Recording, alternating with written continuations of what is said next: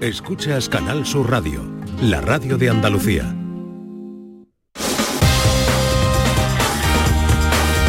En Canal Sur Radio, gente de Andalucía, con Pepe La Rosa. Queridas amigas, queridos amigos, de nuevo muy buenos días. Pasan cuatro minutos de las 12 y esto sigue siendo Canal Sur Radio.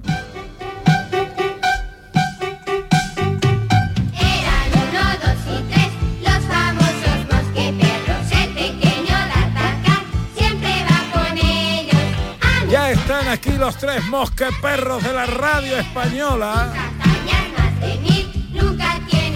Aunque aquí tenemos que abrir ya el gabinete de crisis porque eh, eh, ha habido cambios. Entonces, no sé si a esto lo vamos a seguir manteniendo como los mosqueperros o a ver qué va a pasar aquí. Profesor Carmona, buenos días. Muy buenos días, Pepe de Rosa. ¿Cómo está usted, hombre? Pues vengo lenguaraz, eh, te, te advierto. No. Estoy mm, dispuesto a hablar sin parar durante la hora entera y luego que digáis, ¿cuál es la Pues calladito no ha sido nunca, la Pues- verdad. Pues vengo con ganas, tengo muchas ganas de contar cosas. eh. Viene motivado, viene Y- motivado. Y para empezar, mm, y para que los oyentes vayan sabiendo de qué va mm, mis secciones, eh, siempre voy a hablar de mí. Esa, esa es la idea. básica. ¿Qué, te, qué te ha parecido? Bueno, no, ¿Para qué nos vamos a engañar? Yo, yo voy a utilizar distintos recursos como hablar de música clásica o de literatura o de series de televisión y tal, pero para engrandecer mi figura. Ah. Vale, para, vale. para que de alguna manera se vea, jo, qué maravilloso el colaborador que tiene ahí Pepe de Rosa. Qué inteligencia la de Pepe de Rosa cuando decidió que José Carlos Carmona, el profesor Carmona... U- Usted va a hacer eso porque no va a estar David este año con usted, ¿no? Efectivamente, porque este año estoy liberado. soy un Está hombre liberado. liberado. Hola Raquel Moreno, buenos días. Hola, Pepe. ¿Cómo estás? Pues muy bien, sorprendida por el profesor porque digo, va a ser lo de siempre, él siempre ha hablado de él. O no, nos ha contado su viaje. veo que lo, ve- que lo tenéis claro así. Ahí no hay Sí, novedad, esto- ahí no hay novedad. Claro, esto- Por si le quedaba duda a alguien, pues Bueno, lo soy dejan. honesto, claro. soy honesto. Claro, pero vamos, Correcto. muy bien, estoy deseando empezar, venía nerviosita porque además eh, yo quiero mucho al nuevo que te debo los bosque perros y vengo con mucha motivación. Bueno, a ver, eh, ha habido un cambio eh, de, de piezas que está, oye, está justificado por un proyecto que nos traen Raquel Moreno y John Julius, que está hoy domingo con nosotros. Hola John. Hoy, hoy no estoy aquí para rendir culto al profesor. You know, hablar del profesor no. Yo No, no, lo he estoy- pedido, yo no lo he pedido. No, yo lo sé. Yo lo voy a hacer. Vosotros Exacto. podéis hacer con mi opinión lo que queráis. No, pero estoy encantado de estar aquí.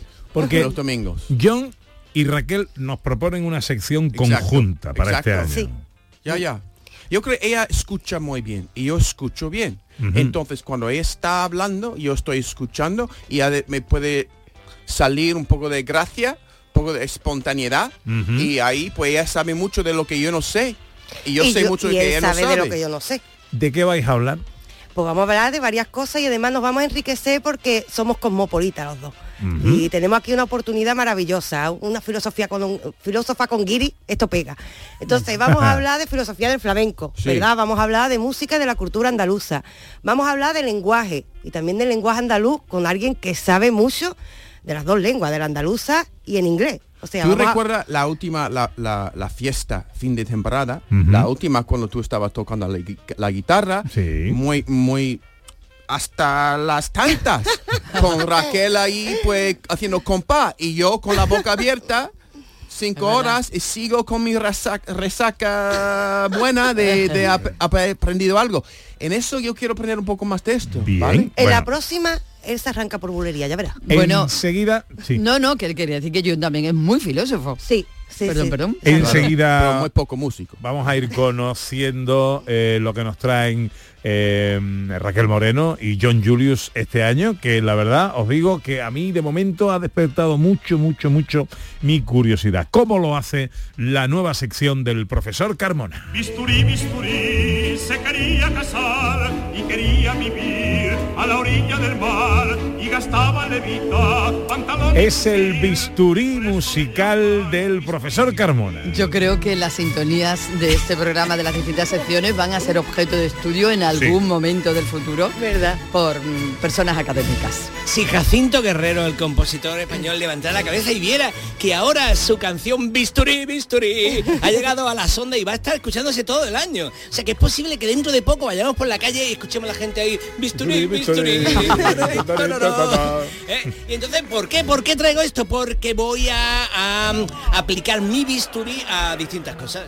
En realidad eso es lo que hacemos en la universidad. O sea, eh, hay que recordar que soy un profesor universitario y yo, mm, como cualquier profesor universitario de cualquier especialidad, lo que hago es que abro con un bisturí un objeto, un concepto, un fenómeno y lo disecciono.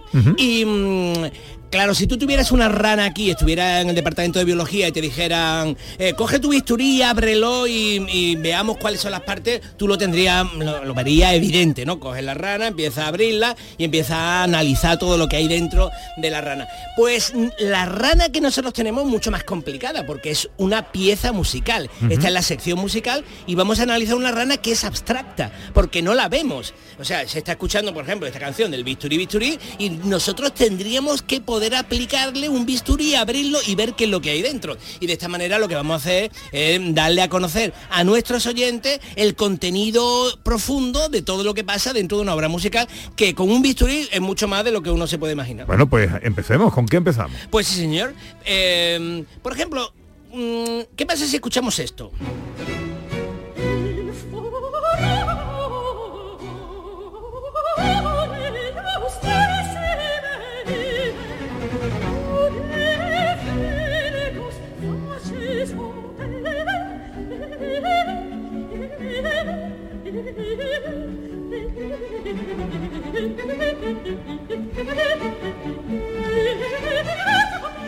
Bueno, eh, todo el mundo oye esta pieza y dice, ah, mira, eh, tiene intención, tiene fuerza, tiene energía. eh, eh, y, y ahora cómo se analiza, cómo se analiza con el bisturí qué es lo que pasa ahí dentro. Entonces, lo primero que tenemos que ver es de qué está conformada una pieza musical.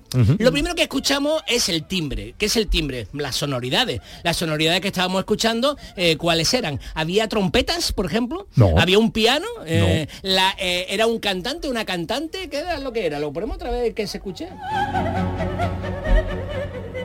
Una cantante. Muy bien. John Julius. Claro, sobre, sobresaliendo. Podría ser un Sí, cantante. cuerda, claro. Que estuviera cantando de contratenor. ¿Es ¿no? verdad? Podría ser. Puede ser. Porque estamos en un periodo determinado. Entonces, y si escuchamos la cuerda, la orquesta. Bueno, ahí se está escuchando cuerda, pero se está escuchando también un clavecín. Que, se mezcla muy bien con el sonido de los violines, viola, violonchelo y se está escuchando también un laúd barroco que casi no lo estáis percibiendo porque está acompañando igual que se acompaña con el clave entonces va tocando los mismos acordes vale eso para empezar. Entonces, en nuestro bisturí siempre abriremos las cosas y lo primero que veremos será el timbre. Porque ese timbre solo se da en esa época. Eh, en esta época mm, no se cantan eh, no se cantan con orquestas tan pequeñas, no se cantan con orquesta de cuerda, no se cantan con, con eh, clave, ni clavecín, clavicémbalo, ni se toca con la barroco, sino que se toca a lo mejor con orquesta muy grande, con sonidos pregrabados, con sonidos sintetizados, etcétera. ¿Cuál es el siguiente elemento de cualquier pieza musical? Que sea muy, muy esencial, muy elemental. Las dinámicas. Esto a veces no lo pensamos, pero venga, metemos el bisturí y decimos, vale, ¿cómo son las dinámicas? O sea, esto que estamos escuchando, la dinámica es fuerte o suave. ¿Esto es fuerte o suave? Lo escuchamos otra vez. ¿Sí? Yo diría que es ¿no? fuerte, ¿no? Fuerte, ¿no? Fuertecita. Pero hay cambios. O sea, vosotros habéis escuchado muchas veces cuando una pieza musical va creciendo en intensidad y va ampliándose Sí. en intensidad y luego se rebaja poco a poco y tal. ¿Aquí hay de eso? No. Pero ahora, por ejemplo, ahora que estaba la cantante, Ah, escuchamos menos sonido, menos volumen que la otra. ¿Por qué? Porque las intensidades, lo que se llama eh, las dinámicas, se organizan en terraza, que se llama. Terraza significa que cuando entra toda la cuerda se escucha traca, traca, traca, traca, traca, y cuando quieres hacerlo más suave, no le dices a la cantante cantar suave, sino que lo que hace es quitas el fondo. Y esto se llaman dinámicas en terraza. Parece distante. Su voz parece distante. Distante. Que no está en mi cara. Me parece escuchándola que Lejana, está ¿no? muy lejos. Lejano. ¿Tú, tú has subido el volumen de los cascos? Eh, No, no. lo- No, tú- sí, eh, eh, Sí. tú dices que no está en primer plano la voz de la, Excepto lo que Sí. quiero de decir. la no, cantante. no. No, a mí sí me lo parece. no lo percibo así. ¿Es que yo no percibo el sonido? Yo sí percibo el sonido, distante. Distante. No tiene Yo respuesta. creo que esto pasa profesor. también con las grabaciones de las músicas de este tipo, ¿no? Que como lo vemos todo más integrado, los instrumentos, yo qué sé, me lo estoy imaginando, ¿eh? También, no me toméis muy, muy en serio, pero que escuchamos mucha integración de todos los sonidos y yo creo que también te refiere a eso, ¿no? No suena como la música ahora moderna que escuchamos el cantante en primer plano. Exacto. Y lo Pues lo que ha dicho el atrás. profesor, se quita los demás, el orquestra y el... Eso, el- y te da la sensación de distante, ¿no? Dis- Ya. Vale, vale. Bueno, ¿cuál es el siguiente elemento que se analiza con el bisturí? Cosas que a lo mejor no la pensáis mucho, pero tú, por ejemplo, que cantas con tu guitarra, lo haces continuamente. Las texturas. ¿Qué son las texturas? ¿Escuchamos otra vez a la cantante?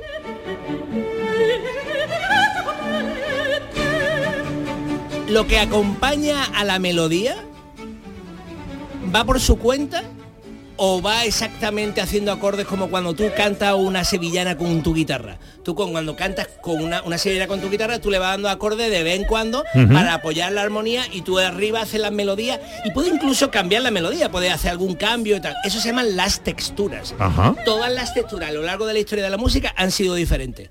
Todos los periodos históricos han ido cambiando y eso es muy alucinante porque uno se cree que las canciones son siempre lo mismo. Por eso hay veces que tú has visto que yo he criticado, viene aquí un muchacho con su Ah, guitarra sí, y se pone a cantar y yo le he dicho, y yo a la salida, ¿no? le he dicho, bueno, es que esta textura que estás utilizando tú se utilizaba ya en hace 350 años, ¿no? Porque son texturas eh, que se llaman en vertical o en horizontal. Estas son normalmente en vertical. Eh, una melodía con un acompañamiento. Y aquí más o menos lo que estábamos escuchando era eso. Luego vamos a escuchar una pieza donde las texturas van a ser contrapuntísticas y, y vais a ver como hilos, por eso se llama texturas, hilos distintos que van siendo de, cada uno de, de una manera eh, libre y que en su conjunción suena muy bien, pero no es como cuando tú acompañas con la guitarra o con un piano que te fuera dando los acordes, ¿no?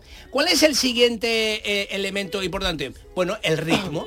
¿Cómo es el ritmo en una pieza como esta? Vosotros habéis visto que de pronto haya notas muy largas y notas cortas, de pronto se pare el tiempo, de pronto haya un calderón, de pronto haya tal. Nosotros, si escucháis eh, una parte, aparte es que ahora está en, esta parte de, de que un poco más recitada, pero cuando empieza la orquesta, ¿escucháis el ritmo?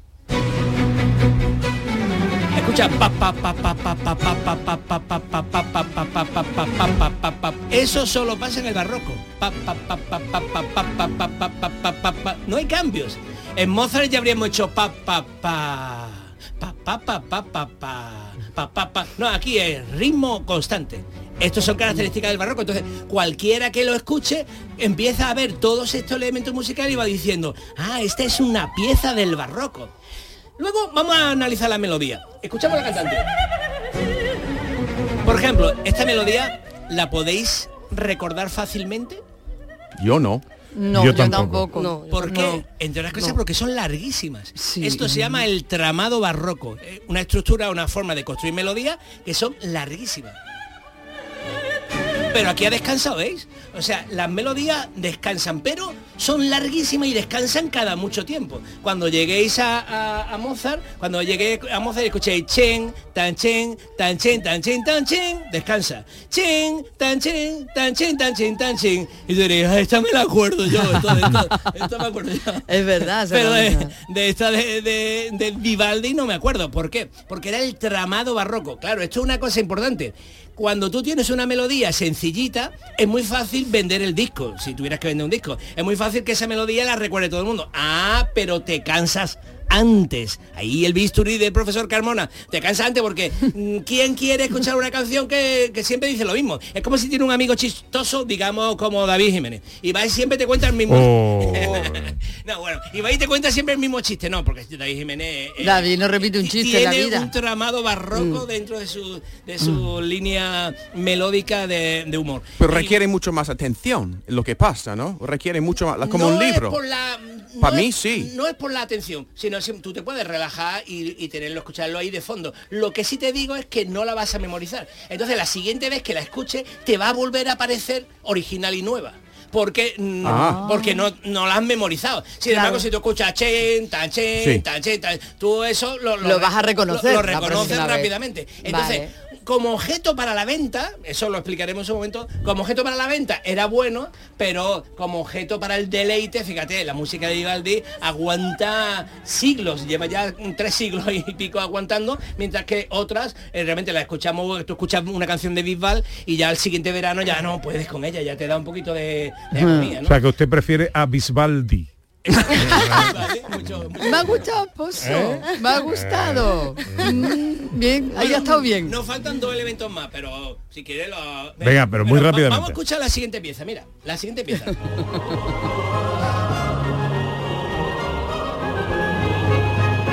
Este ya no es Vivaldi. Este es el viejo pelucas, Johann Sebastian Bach. Melodía larga. ¿Lo veis? Esto es tramado barroco. ¿Escuchamos el ritmo? Pam, pam, pam, pam, pam, pam, pam, pam. No para, nunca descansa.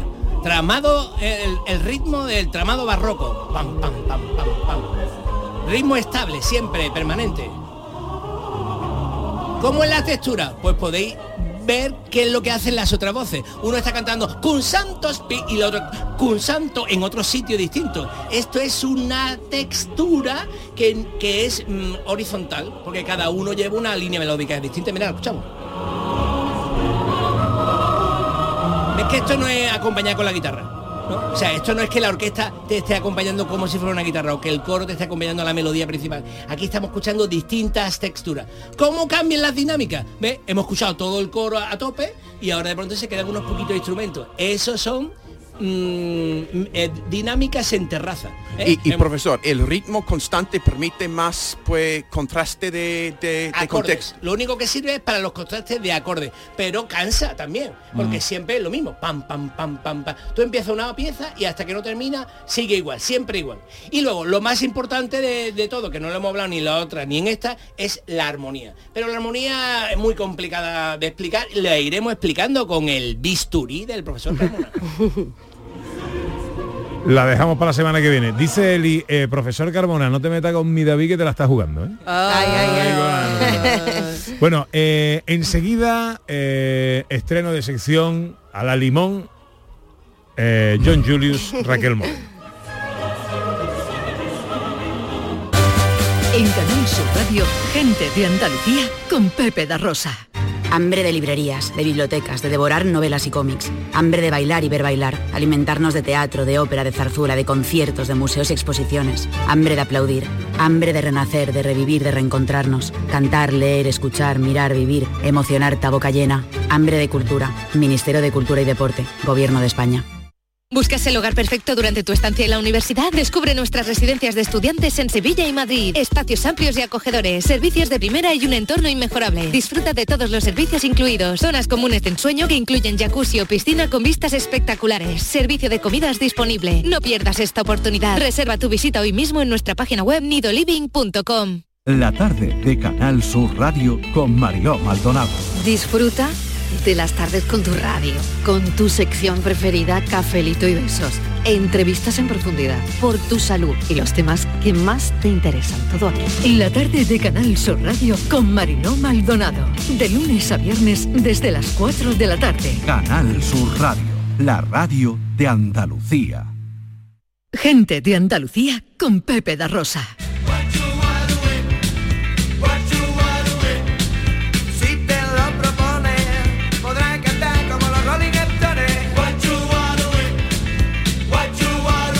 Vamos con, eh, perdón, vamos con el primero de los estrenos, Pensando la lengua. ¿Esto qué es, eh, Raquel?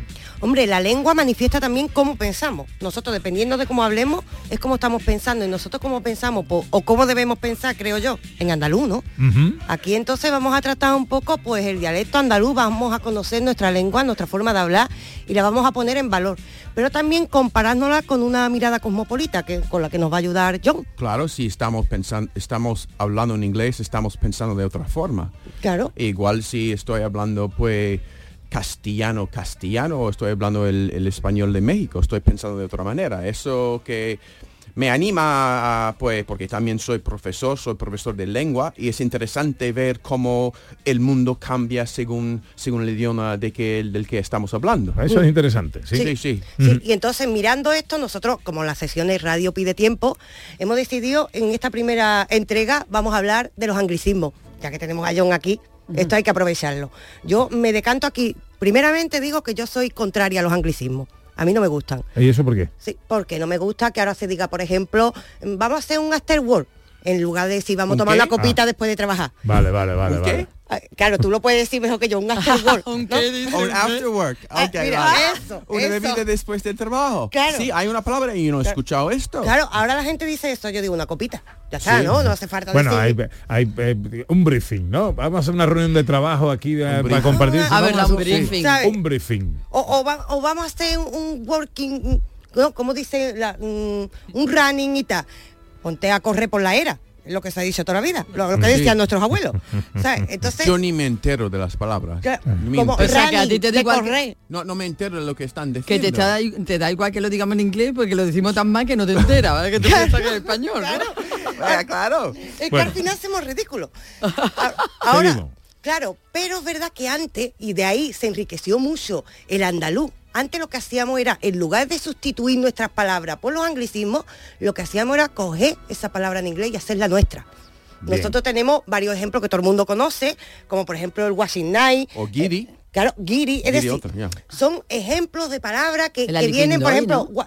Eh, al liquindoy, él lo puede decir bien. ¿De dónde viene el liquindoy? Pues mira, yo tengo que decir que, ¿cómo, este, ¿cómo se llama este columnista? Que Antonio Burgos. Hace Sí. algunos años escribió una columna con este título, que al Linkin Doy, y lo tradu- la tradujo mal. Dice que look and do it. Que, que más o menos significa que... em, bueno, significa entérate y manos a la obra. Es lo que significa Linkin Doy, ¿no? ¿No? Pero la palabra en inglés es to look into it. To look into it. Look and do it. Es que mirar y hacerlo.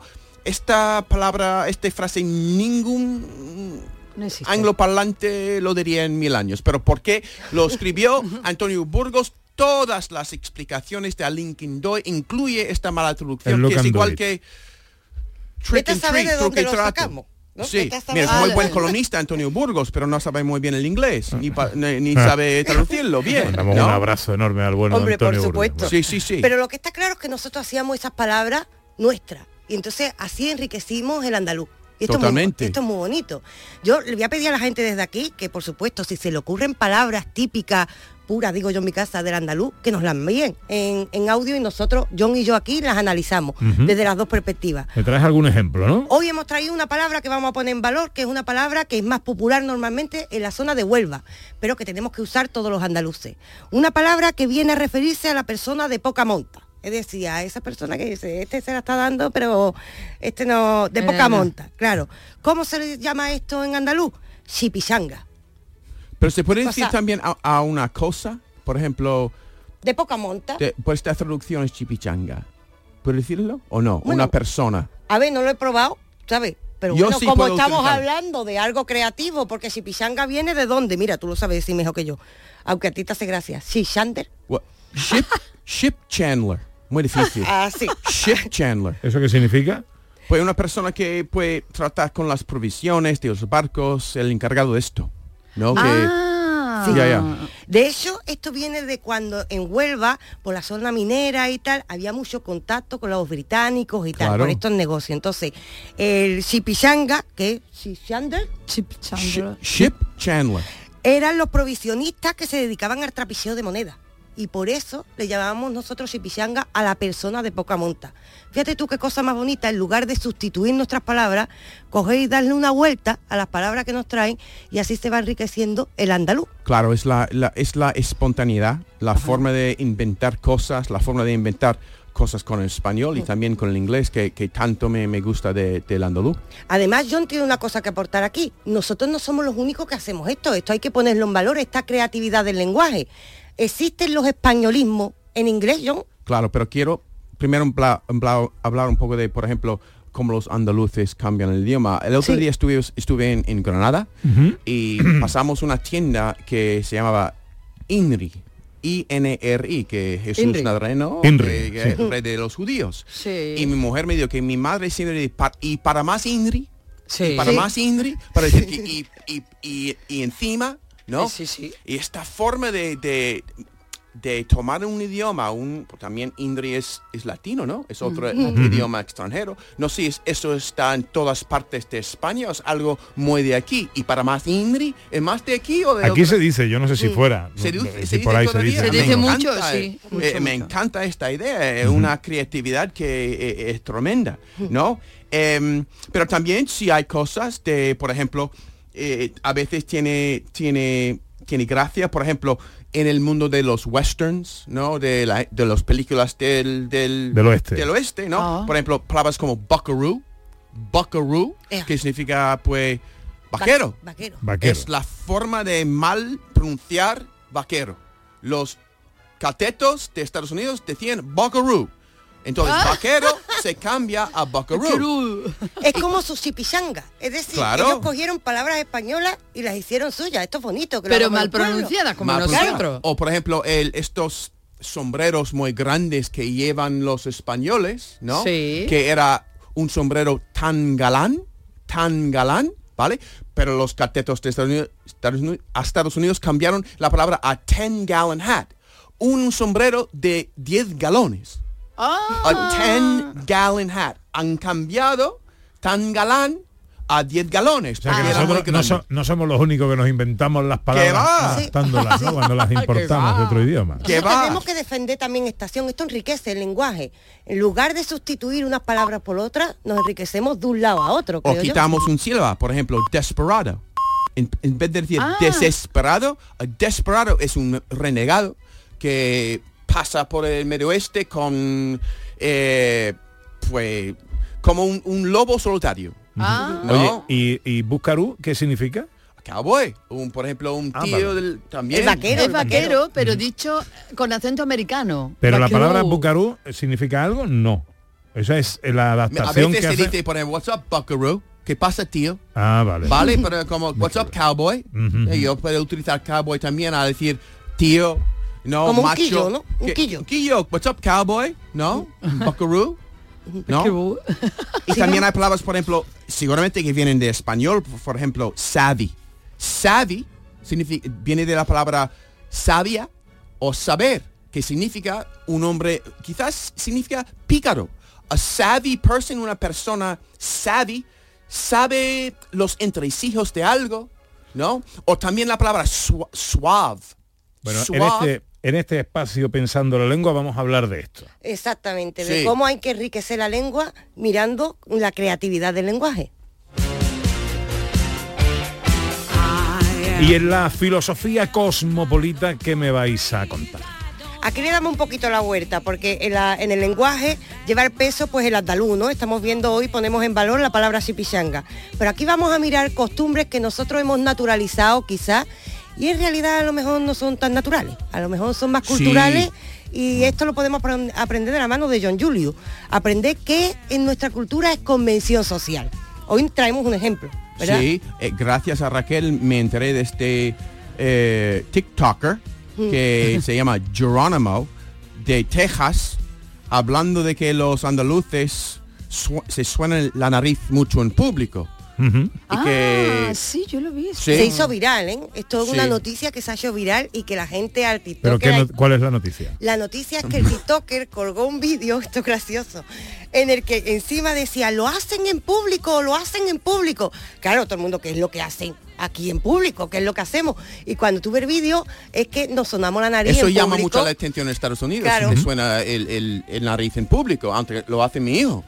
Pero eh, lo que pasa es que en Estados Unidos, lo que pasa es que la gente no entiende que aquí en España, o aquí en Sevilla o en Europa, es que el arte de, los europeos es que lo bien que vivéis en, en muy cerca, uno encima del otro, ¿no? No sabemos hacer esto en Estados Unidos. Si tú vives en Texas, solo escucha la bala de las ovejas, no escucha a la gente sonándose la nariz. Entonces, qué asqueroso que, se- que una persona se suena la nariz, pero tú vive en Texas. Tú no sabes ni dónde está tu vecino. ¿Cómo tú vas a criticar una cultura que lleva siglos la gente viviendo uno encima del otro? ¿Te da asco que te suena la nariz? Pues limpia tu culo con un bidet. Porque ni lo que pasa, la, verdad es que me da. Y quizás estás sentando en el mismo autobús sin un bidet.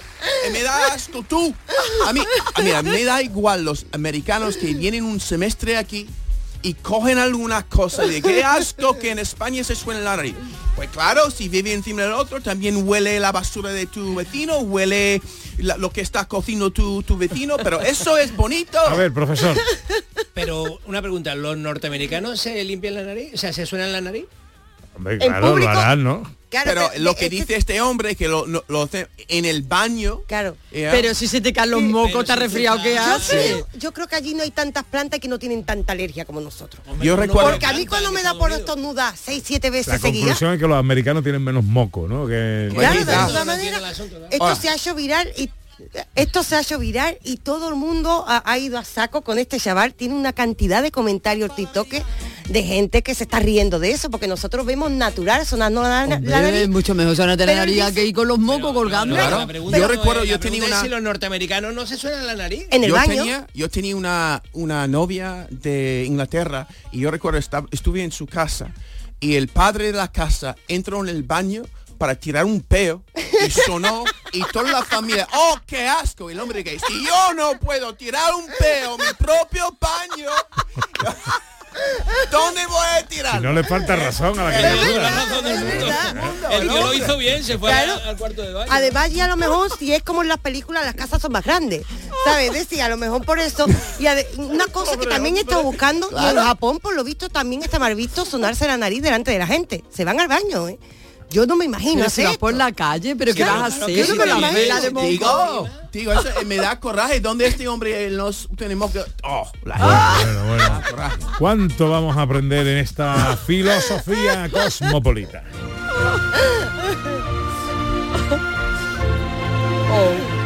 Bueno, luego volvemos a la filosofía y a la filosofía del flamenco, ¿eh? Eh, que se presenta muy interesante. Pero ahora llega con el profesor Carmona el rincón de Shakespeare. Sí, señor, el rincón de Shakespeare. Aquí lo estoy defendiendo yo. Vengo a defender a Shakespeare porque me gusta mucho Shakespeare. Eh, Ahora no tiene que decir yo quiero- cómo se pronuncia Shakespeare.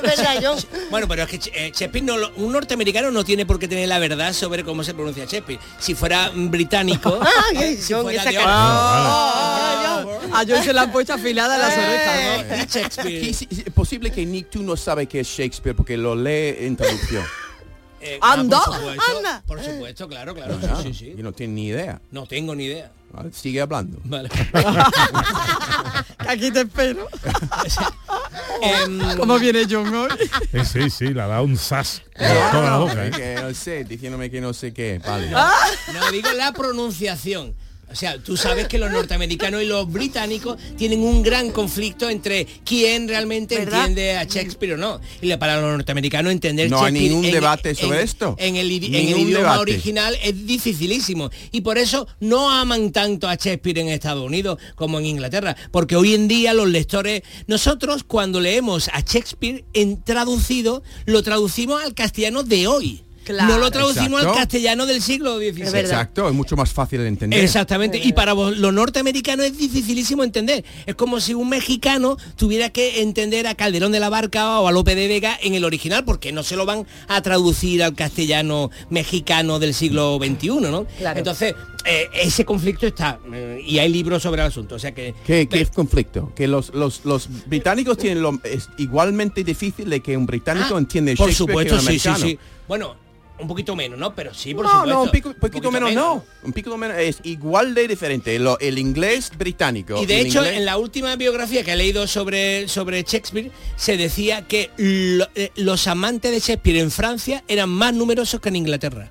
Porque en Francia se ha traducido siempre a Shakespeare al francés. Sí, más fácil. Claro. Bueno, vayamos al rincón. Y vamos al profe. rincón. Bueno, entonces, quiero explicar lo que dije al principio de que mm, eh, me- vengo a, a mostrar la vanagloria de- del profesor Carmona, porque mm, aunque no lo os deis cuenta, todos hacemos eso. O sea, no es, no es nuestra sección lo que presentamos aquí, sino que nos presentamos nosotros por medio de nuestra sección. De hecho, este fue el, el final de la, de la tesis de doctorado que yo hice, era los intérpretes musicales no presentan a Beethoven o a Mozart y tal, se presentan a ellos por medio de. Entonces, nosotros aquí no estamos presentando temas que elegimos, sino que nos estamos presentando nosotros al mundo y la gente nos aceptará más o menos en la medida en la que lo contamos nosotros. Cuando tú aprecias a un comunicador de radio o de televisión, en realidad no es por la verdad de lo que dice, sino por cómo lo dice, por qué, a qué verdades se ascribe y, y de alguna manera lo que estamos escuchando es a Carlos Herrera o a,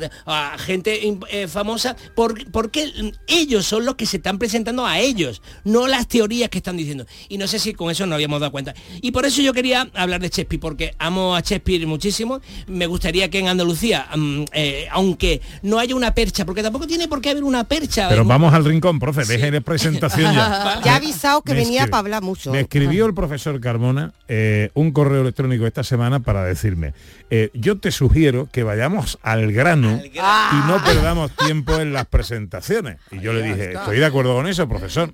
Y ha ocupado usted cuatro minutos en presentar una Bueno, sección y todavía no está en ella. Muy bien, entonces, como amo el, el rincón, como amo a Shakespeare, mm, vamos a, a intentar traer en esta sección eh, frases, pequeños personajes, tramas de- del propio Shakespeare. Ah, me gusta. Y hoy, sin, hoy hay que empezar por el ser o no ser. Y yo lo que quiero hoy es que esta frase y este mm, monólogo del ser o no ser lo entendamos.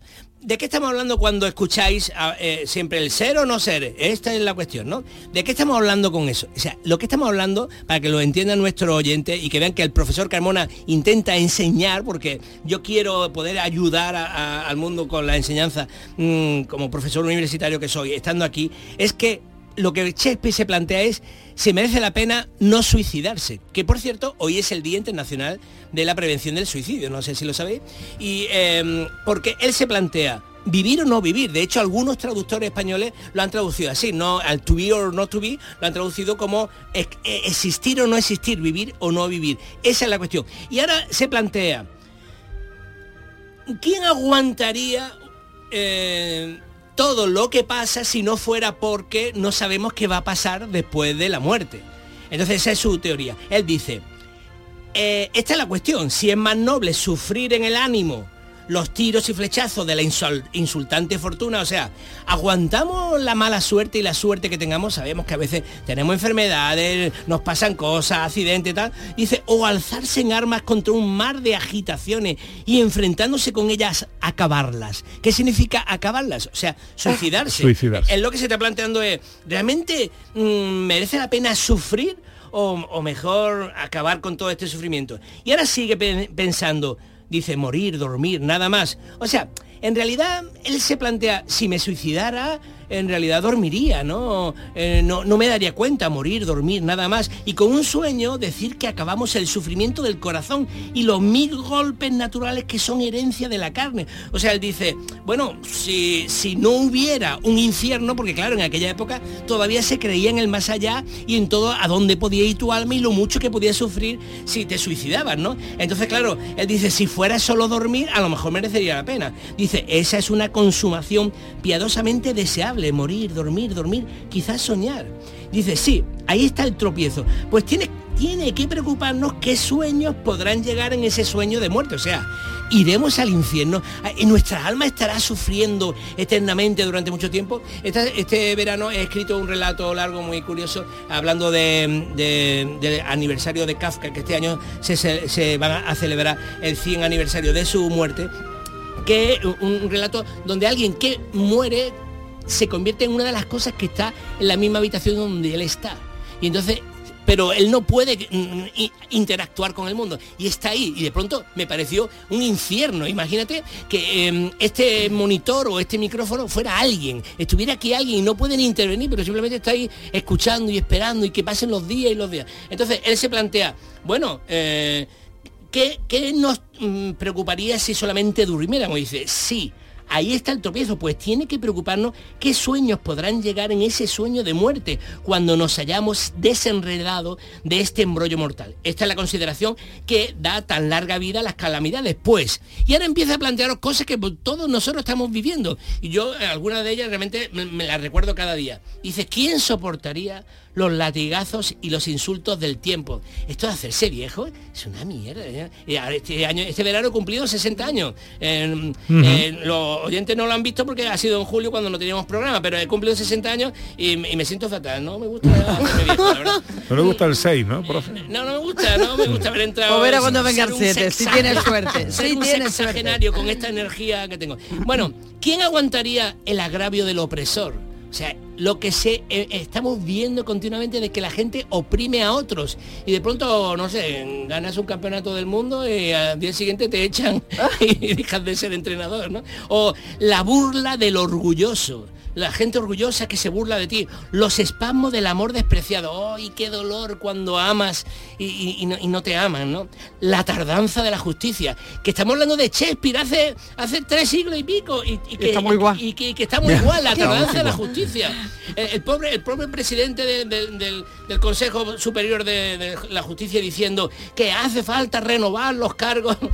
La insolencia de los que mandan. Oh. Ah, ah. ¿Quién aguantaría eso? Y las patadas que recibe de, de los indignos el mérito paciente. Esa gente que ha trabajado y se ha currado el mérito paciente y ahora va un tío y le da una patada y, lo, trata in- de manera indigna. Dice, si él mismo pudiera extender su documento liberatorio con un simple puñal. ¿Quién aguantaría cargas, gruñendo y sudando bajo una vida fatigosa si no temiera algo después de la muerte? Ese país sin descubrir de cuyos confines no vuelve ningún viajero, que desconcierta la voluntad y nos hace soportar los males que tenemos mejor que volar a otros de que no sabemos. Así, la conciencia nos hace cobardes a todos y el colorido natural de la resolución queda debilitado. O sea, podríamos ser muy fuerte, muy seguro y tal, pero tenemos ese miedo de qué pasará después por la pálida cobertura de la preocupación y las empresas de gran profundidad y empuje desvían sus corrientes con esta consideración y pierden el nombre de acción y entonces nos quedamos vivos. Sí, eso es lo, lo interesante, que más o menos en este soliloquy, ¿cómo se dice? Monologue, está diciendo que si es, es la cobardía que Ha nos- querido decir John monólogo. Monólogo. Monólogo, gracias. Eh, es, es la cobardía que nos que nos que no nos deja suicidarnos. A mí me mantiene vivo la curiosidad. Mm. Yo siempre tengo curiosidad de, es que si me fuera y mañana puede pasar algo guay, ¿no? Y te lo estás perdiendo. Yo tengo curiosidad por saber qué nos van a contar John y Raquel en la filosofía del flamenco y eso va a ser enseguida.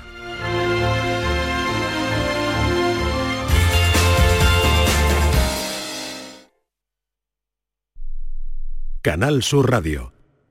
Bienvenidos a Sacaba. Mil metros de electrodomésticos con primeras marcas. Grupos Whirlpool, Bosch y Electrolux. Gran oferta en lavadoras. Lavadora Indesit de 6 kilos desde 199 euros. Y lavadora Whirlpool de 8 kilos desde 299 euros. Y solo hasta fin de existencia. Solo tú y Sacaba. Tu tienda de electrodomésticos en el Polígono Store en calle nivel 23. Sacaba. Escucha bien lo que te voy a decir. Alégrate, ya no te vas a arrepentir. Yo te voy a ayudar a que puedas ahorrar nuestro petróleo. Ese sol y no lo pueden apagar.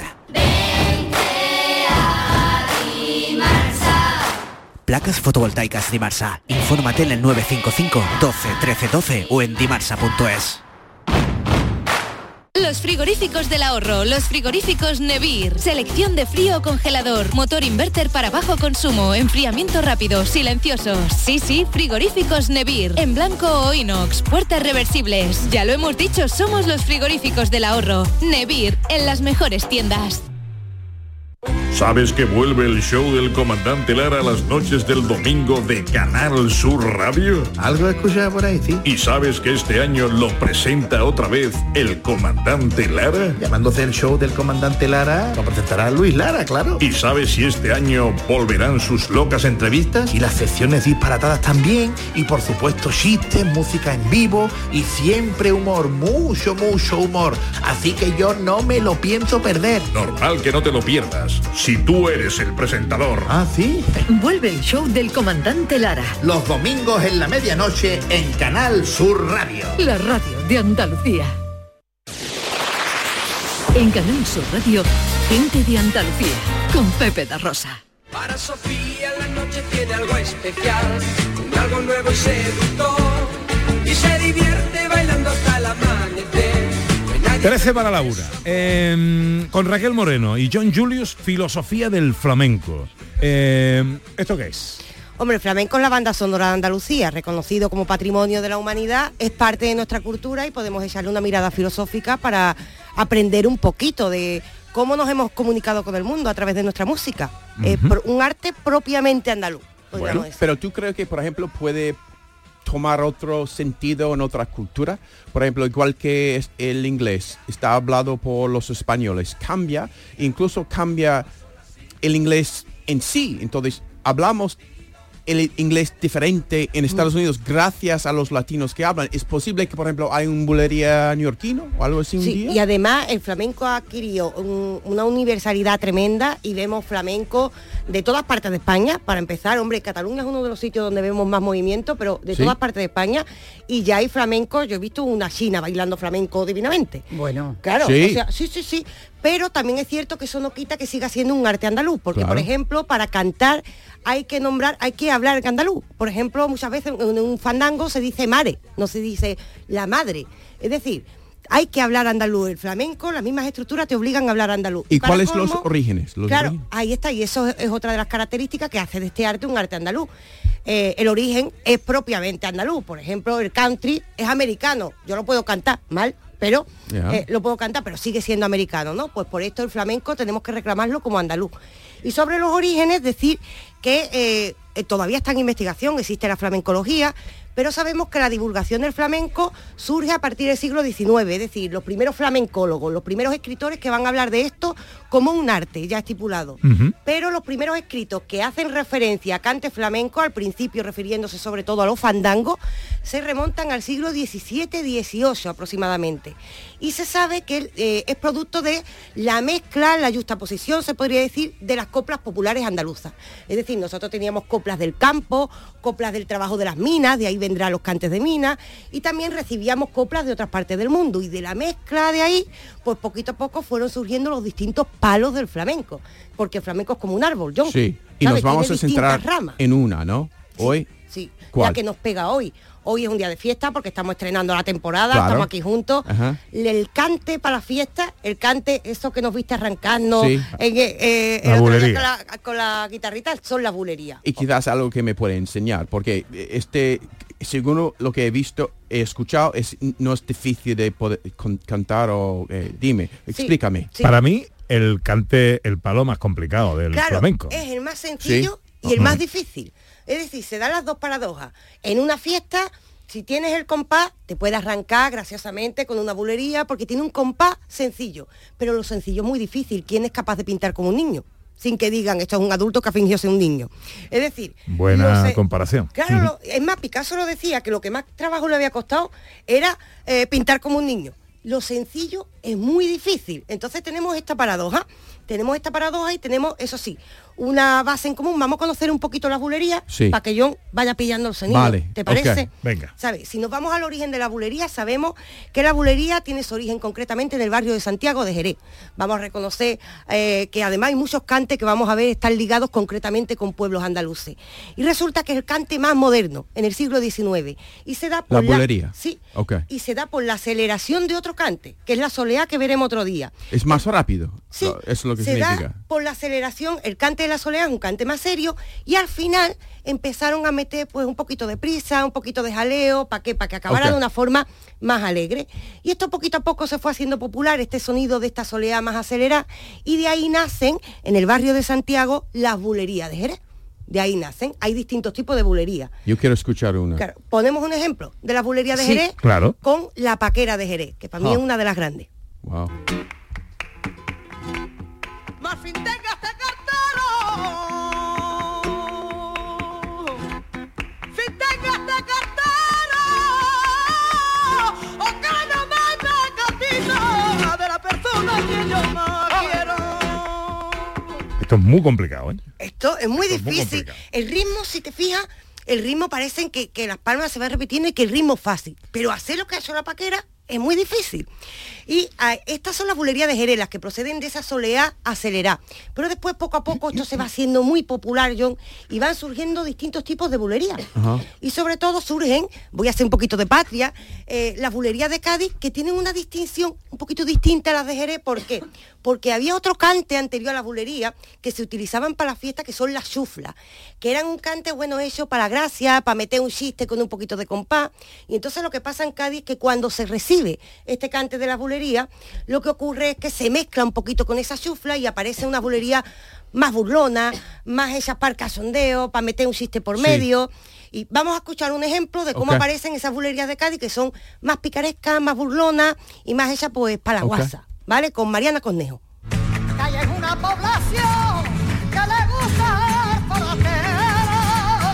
Aquí no sirve alegría, lo que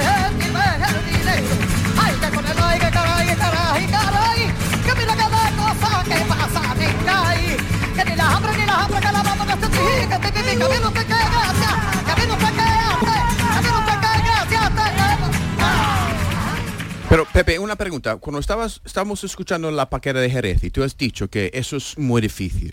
¿Qué estaba escuchando? Cu- Cuando tú dices que eso es mu- muy, difícil, ¿qué, ¿qué en lo que estaba cantando el difícil? ¿Su arte? ¿El arte que, que ha salido de ella? Cuando eh, tienes ese arte de manera Sí. natural, te sale de manera natural. Sí.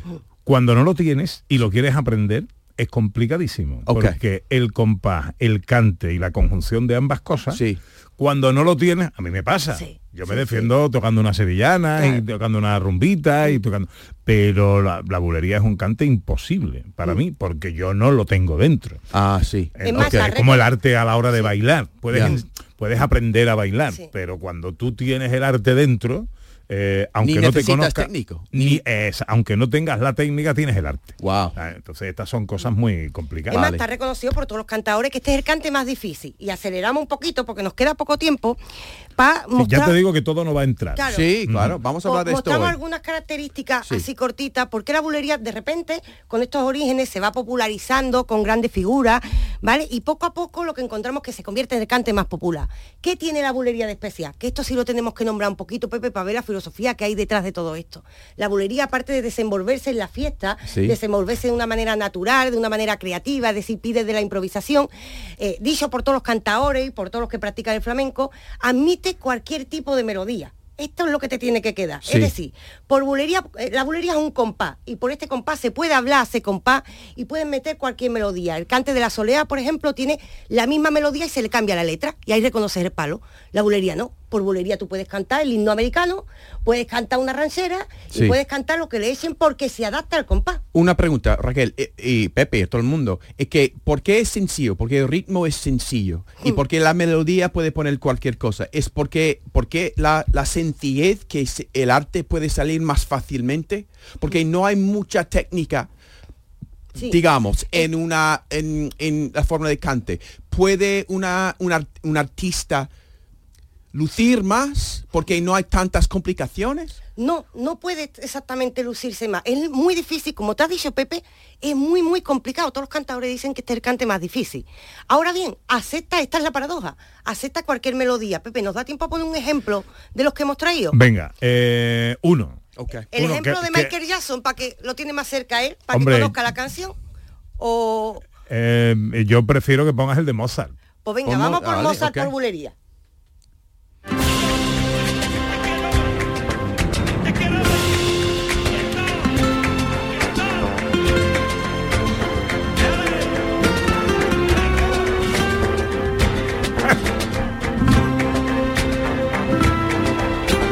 Es un compás de 4x4 sencillo. Mira. 3 por 4 2, 3 y 1, 2, 3, La bulería es un compás de 3 por 4 profesor. 3. Aquí lo estoy escuchando. 1, 2, 3 y 1, 2, 3, 4. 1, 2, Pero hay que decir una cosa, aunque el compás sea sencillo, como hacen a la OPP, esto es muy difícil. Y ya con esto cierro, eh, hay, hay que tener en cuenta, y yo me puse un ejemplo cuando estábamos hablando de esto, el country. El country, tú ves un tío cantando con una guitarra y parece una cosa muy sencilla, pero impresionar con un tío que prácticamente está hablando con una guitarra es muy difícil.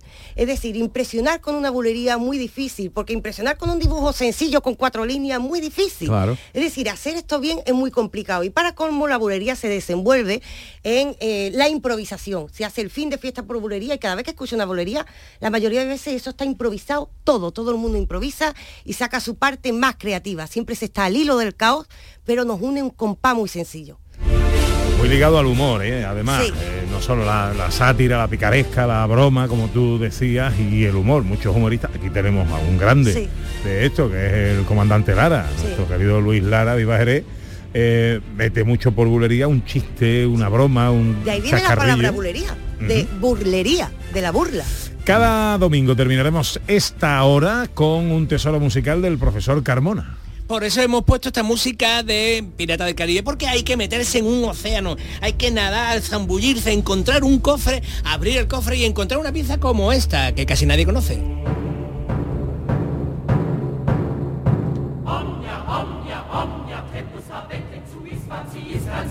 Universus obsceno. Alles, alles, alles hat seine Zeit und läuft seine Züge. ¿Y esto qué es, profesor? Bueno, algo que, na- que casi nadie conoce, ¿no? Esto, esto es una obra de Karl Orff, el famoso compositor del Carmina Burana, que todo el mundo conoce, ¿no? Sí, Eso sí, señor. ¿no? Entonces es una obra para coro hablado y entonces van diciendo omnia, omnia, omnia tempus habent. ¿Qué significa? Pues todo tiene su momento y cada cosa a su tiempo bajo el cielo.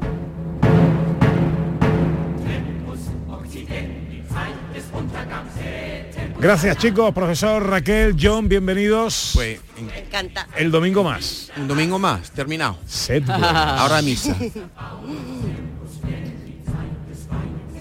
Vamos llegando a la una. Es tiempo para la información en Canal Sur Radio. Luego nos queda la última hora del domingo con la ciencia, la gente accesible, con la fotografía de María Chamorro y la cocina de Dani del Toro.